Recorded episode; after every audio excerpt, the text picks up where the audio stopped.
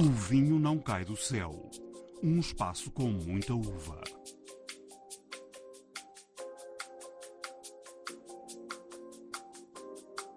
O Douro tem que se preparar para esse choque. Esse choque exige uma grande união. O vinho que vos sugerimos hoje é o Loureiro Reserva, um loureiro muito interessante, feito a partir de vinhos com mais de 30 anos. O formato de Lisboa é o mesmo. É o mesmo. São, são 40 produtores de base em Ophel Wine Fest. Depois temos uma secção especial com mais 10 produtores que vêm do Alentejo fazer uma mostra de vinhos de talha. Se pensarmos no mercado inglês, porquê é que Portugal não tem uma posição maior no mercado inglês se nós somos todos os anos invadidos por milhões de turistas?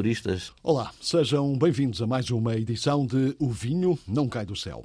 Esta semana damos um mergulho no Douro com uma grande entrevista a Pedro Silva Reis, o presidente da Real Companhia Velha. Espreitamos como vai ser mais uma edição do Inófilo Wine Fest, marcado para este fim de semana em Lisboa, e temos ainda mais uma sugestão de harmonização entre vinho e música feita pelo Projeto Baco. Casamentos feitos no céu.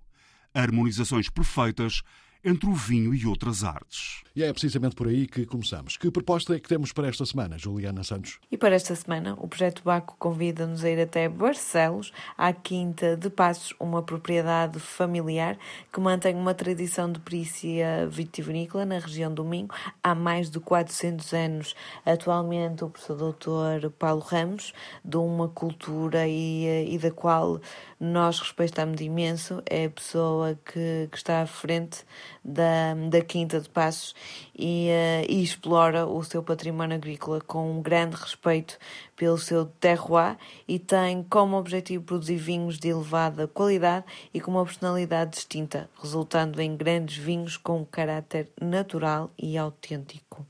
O vinho que vos sugerimos hoje é o Loureiro Reserva, um loureiro muito interessante, feito a partir de vinhos com mais de 30 anos e é fermentado curiosamente, a partir de um lote de 10% do ano anterior, que fica em barrica nove meses em borras finas e com outro lote de curtimenta. Podem imaginar o néctar que, que, podemos encontrar aqui.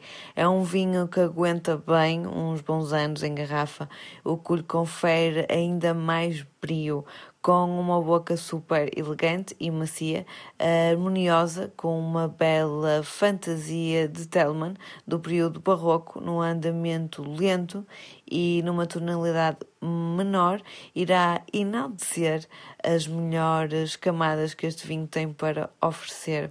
A belíssima interpretação é feita no oboé pela Juliana Félix. Deliciem-se.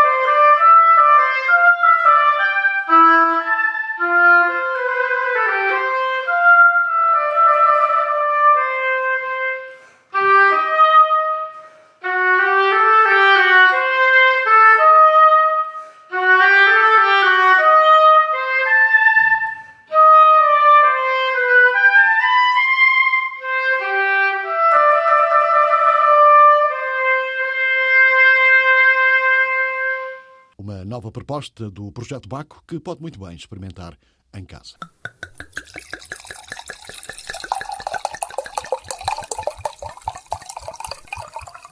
Este sábado, um hotel de Lisboa recebe mais uma edição do Enófilo Wine Fest. Luís Gradíssimo, da organização, deixa o respectivo aperitivo para o que lá pode encontrar. Temos uh, produtores de norte a sul do país, sobretudo pequena e média dimensão, alguns que até nem estão presentes noutro, noutro tipo de eventos e que estão lá a dar a provar os seus vinhos, muitas novidades, algumas curiosidades. Portanto, é um momento, não digo único, mas é uma excelente oportunidade para estar com estes produtores, para conversar com eles cara a cara, provar os vinhos, saber mais dos vinhos, da sua história. Em, em termos gerais, já vamos às provas especiais. O que é que este ano o Enófilo tem que não tinha nos outros anos? O formato de Lisboa é o mesmo. É o mesmo. São, são 40 produtores de bases em Ophil Wine Fest. Depois temos uma secção especial com mais 10 produtores que vêm do Alentejo fazer uma mostra de vinhos de talha. Uh, portanto, temos 50, 50 áreas de exposição. Uh, em algumas mesas até está mais do que um produtor, portanto, na realidade, são mais do que 50 produtores que vão estar presentes. Estima-se que mais de 300 vinhos em prova. Muito bem, para além do, do, do, geral, que é mais ou menos aquilo que nós já conhecemos, temos uh, três provas especiais. Uma volta do, dos espumantes, uma com Negramol, uh, casta de, de referência do, do, Algarve, e depois ainda um, uma ligado ao Saramago. Uhum. Oh, António Saramago, houve alguma razão especial para, para estas escolhas? Ou... Sim, há sempre aqui o desafio de encontrar eh, temáticas que, que sejam diferentes e tornar estas provas em algo de facto especial. Aí, daí o nome.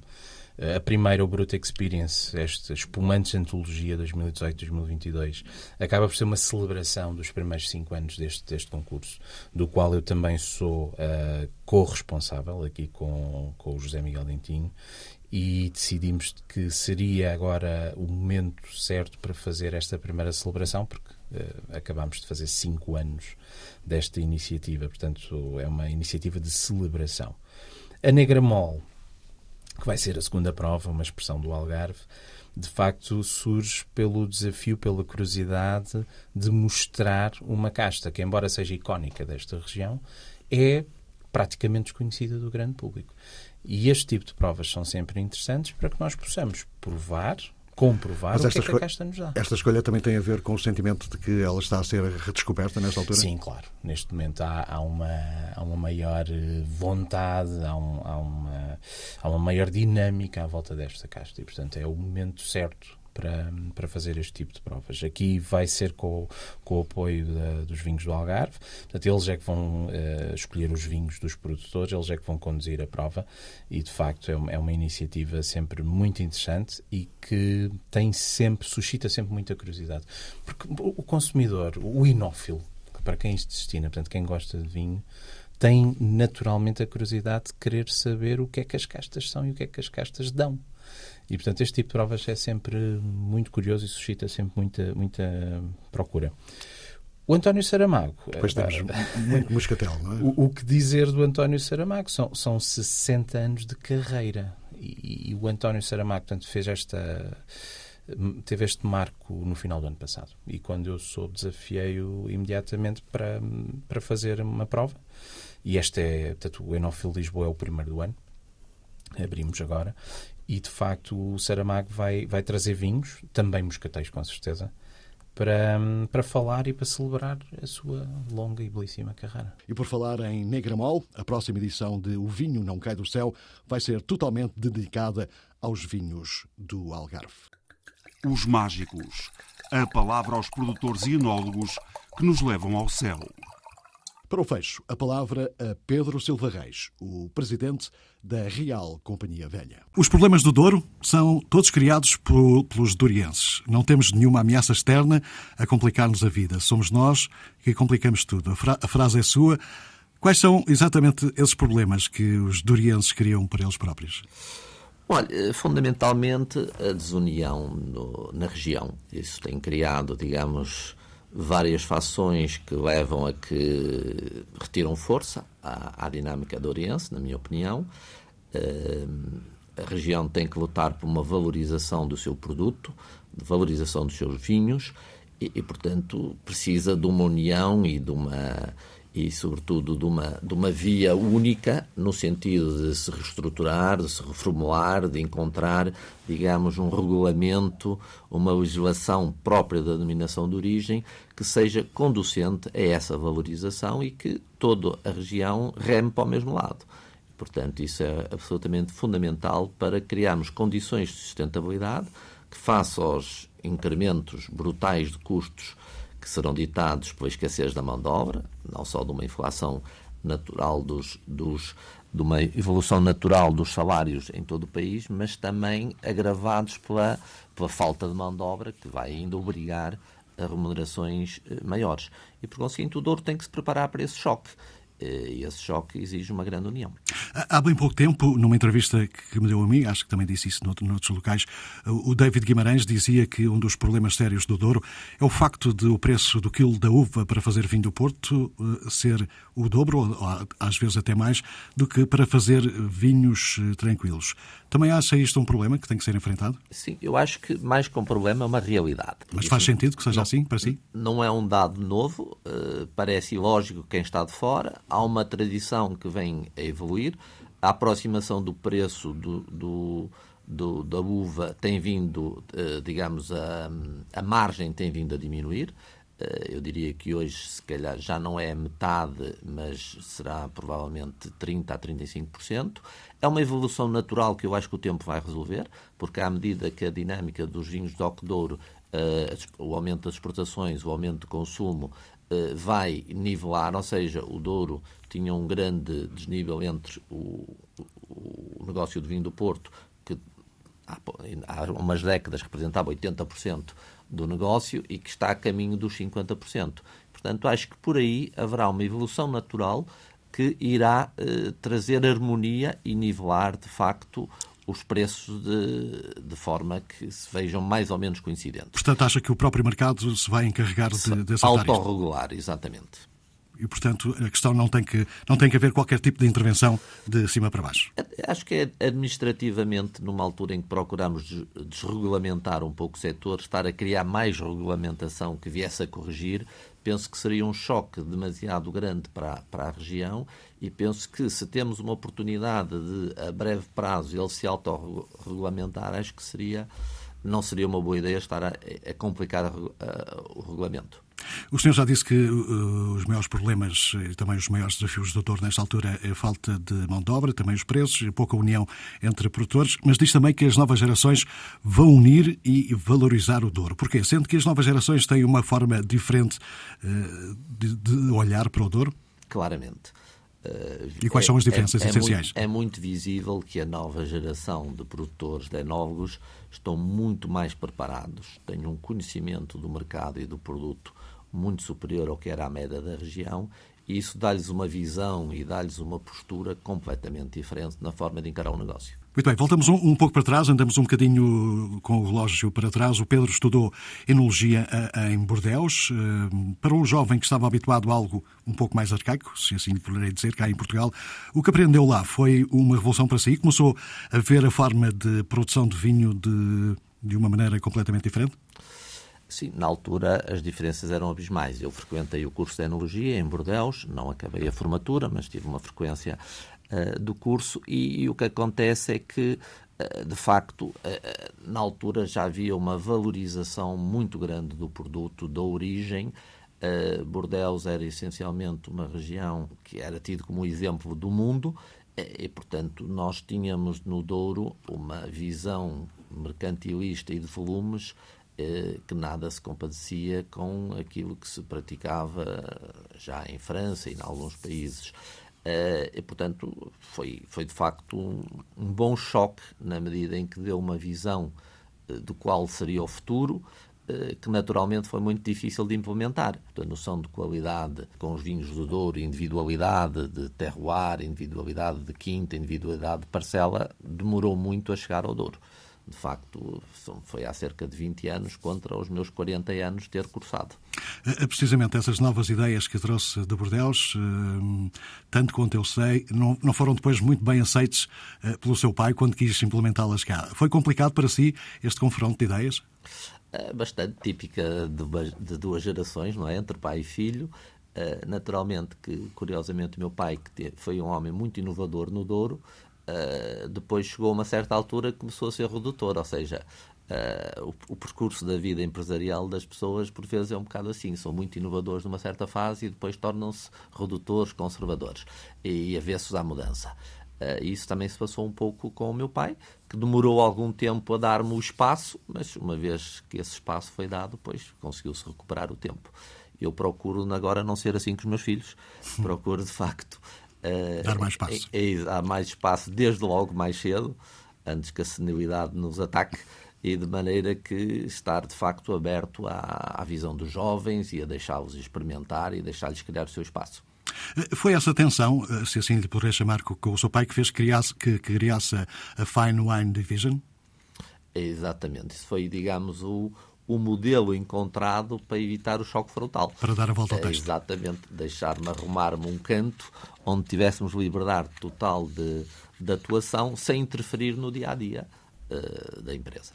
E esta uh, Fine Wine uh, Division permitiu-lhe fazer exatamente o quê, em concreto? Eh, basicamente, pôr em prática uh, todas as ideias, digamos, de uma, de uma gestão de uma gestão vinícola integrada, da vinha para a adega e para a garrafa, eh, a individualização de parcelas, a individualização, o estudo de castas, a individualização de, enfim, experimentação de novos tipos de vinho e, sobretudo, adotar aquilo que se chamavam as práticas enológicas do novo mundo, num ambiente absolutamente eh, protetor de oxidação, nos vinhos brancos, enfim, todo o movimento da adega em que eh, não era uma prática nem no Douro nem em Vila Nova de Gaia, em que vivíamos num ambiente oxidativo por tradição do vinho do Porto e, de certo modo, dos vinhos do Douro, e, portanto, foi, foi todo pôr em prática, eh, digamos, técnicas e, e, mesmo práticas enológicas que já tinha, estavam a ser comprovadas no Novo Mundo,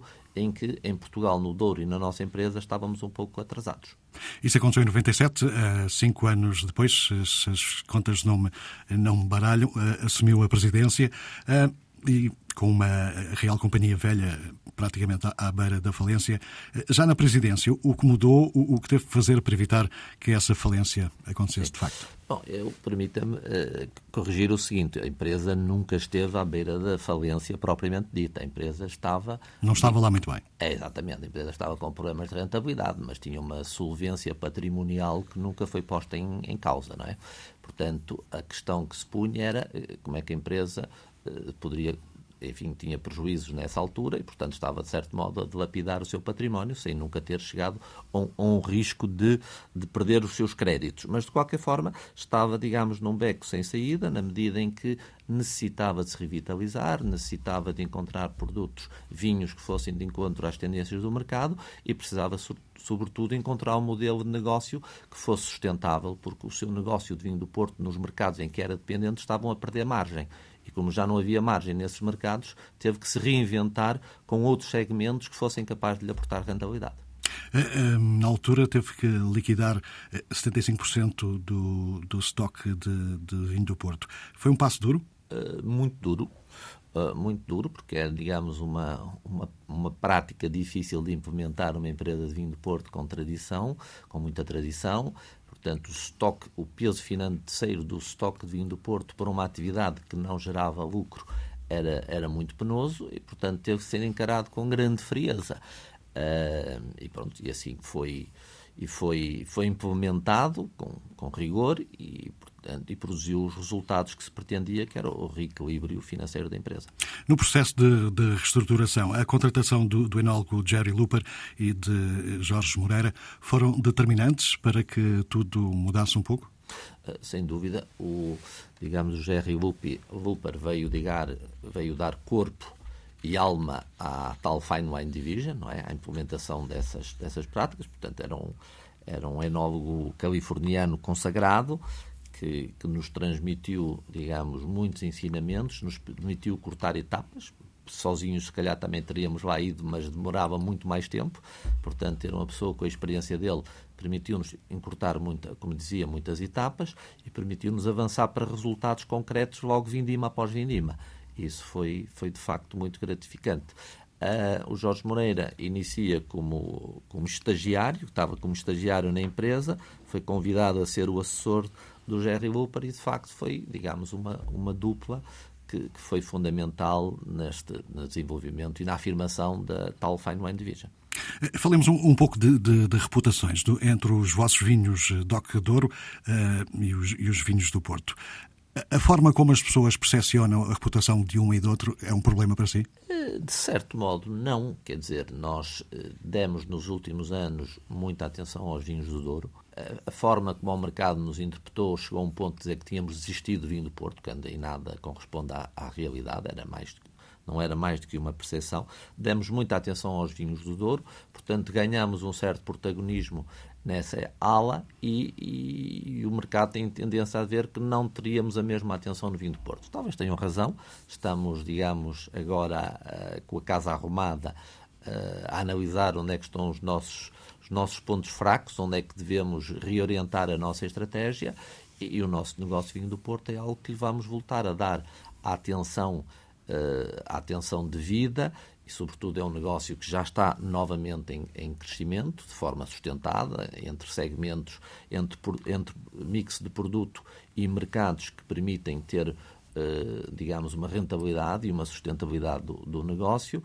Uh, agora, naturalmente que o vinho do Porto é mais difícil nós reposicionarmos, porque o, o como júri, alguém, como alguém júri, já disse, o como júri do vinho disse... do Porto não está em Portugal é, ah, okay. é, é, internacional e, portanto, é muito mais difícil virmos a afirmar do que quando estamos a afirmar nos vinhos do Douro, em que, digamos, a reputação é estabelecida com base nos critérios locais.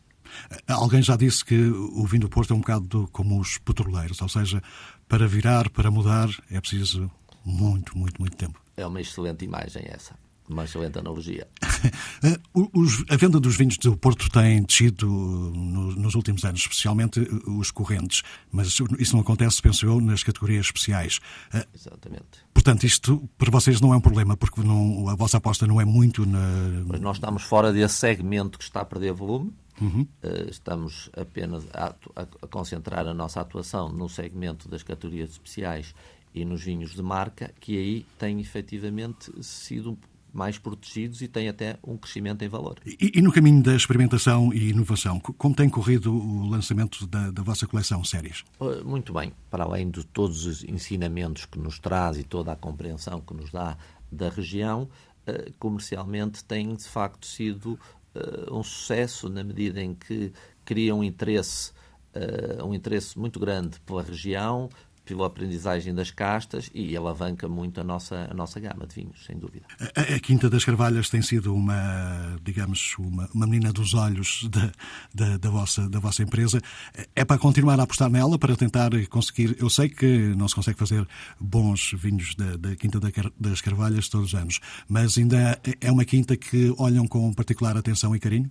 É, é claramente o nosso ex-libris, é, digamos, aqui então de toda a nossa emoção é, é posta eh, e, de facto, é a grande aposta da empresa e que continuará a ser eh, até que, enfim, esse esforço não vamos levantar o pé enquanto não tenhamos o reconhecimento como um vinho, um dos vinhos icónicos do Douro. Para já não está nada no horizonte que possa sair mais um, não? Uh, temos um projeto na calha, já pela mão do meu filho mais velho, do Pedro Júnior, uhum que, enfim, tem estado a estudar e a, e a, produzir um vinho com base em parcelas selecionadas de vinhas muito velhas, uh, que esperamos em breve ele possa apresentar ao, ao mercado uh, como provavelmente um dos, dos grandes vinhos que foram produzidos na empresa. Porquê é que diz que daqui a poucos anos, quando se reformar, eh, pelo que eu percebi, não quer ficar muito mais tempo na presidência, mais 5, 6 anos, quando se reformar, quer voltar à sala de provas de vinho do Porto? é o regresso às origens. Exato. Foi aí onde eu comecei, onde aí é preciso dedicar muito tempo para se estar numa sala de provas vindo do Porto. Eu acho que não se pode ter as preocupações do dia a dia.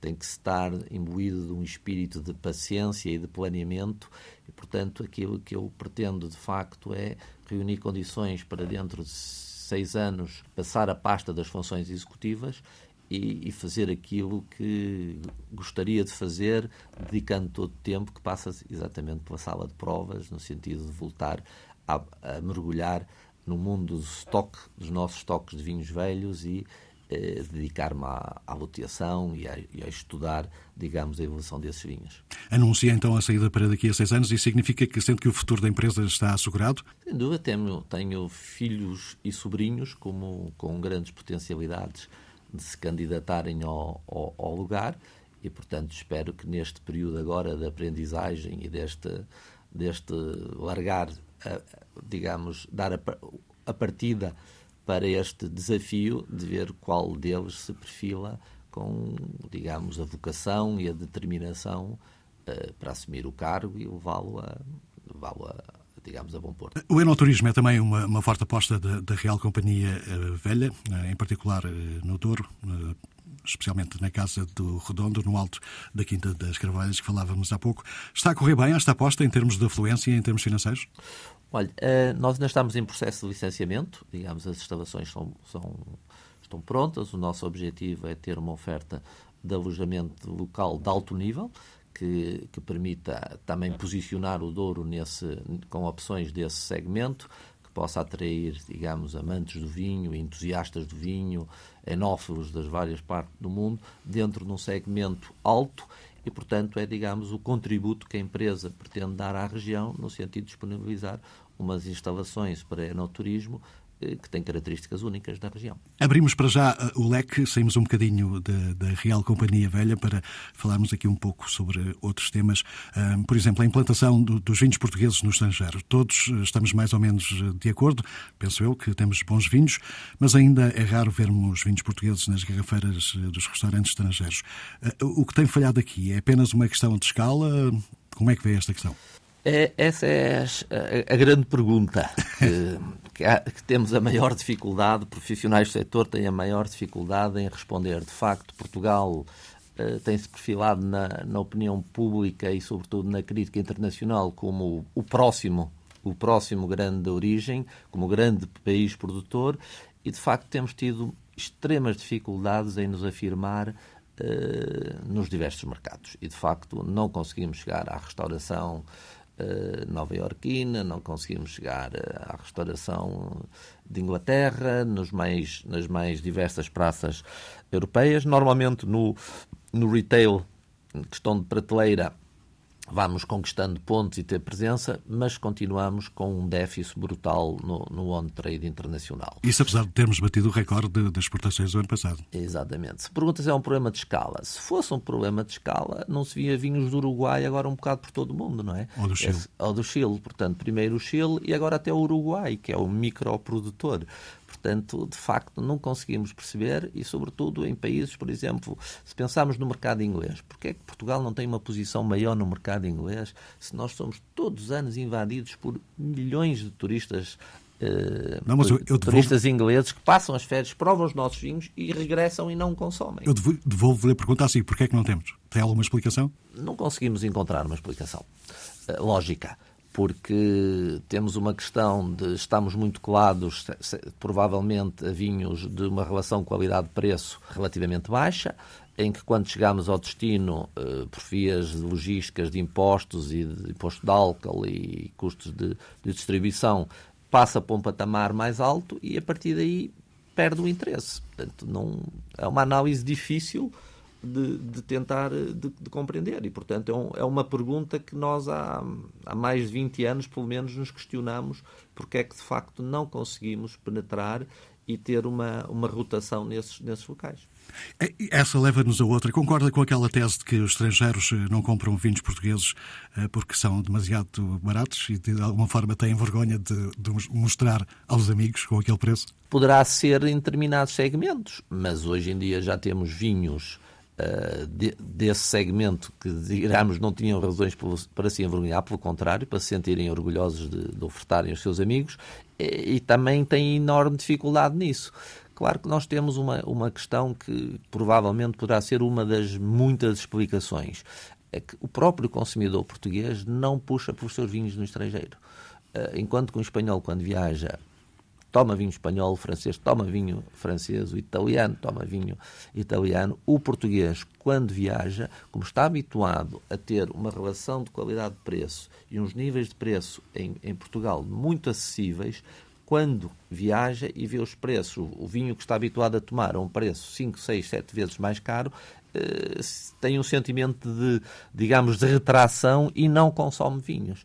Portanto, esse também poderá ser uma das explicações, porque não sendo Portugal uma população muito grande, mas viajando bastante, eh, se puxasse um pouco pelos seus vinhos, se puxasse, houvesse algum orgulho, o orgulho nacionalista que tem em Portugal, ele cessa quando atravessa a fronteira por razões económicas. Eu vejo isso entre imensos amigos que me dizem, ah, tinha o tal vinho e tal, tal, mas estava num preço absurdo.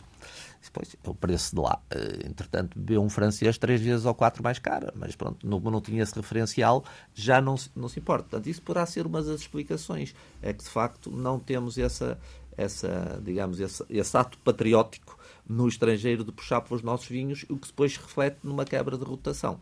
Já que estamos eh, com a mão nesta massa, o que lhe parece ser uh, aquilo que parece ser uma tendência no mercado em Portugal, o aparecimento de vinhos com preços, digamos que uh, astronómicos. Há uns 4 ou 5, só, só no último ano. Acha que isto pode ajudar a colocar Portugal no mapa ou, ou é uma aposta sem, sem grande sentido? Os preços astronómicos têm que estar em linha com vinhos excepcionais. Portanto, se de facto forem vinhos absolutamente excepcionais, tudo certo.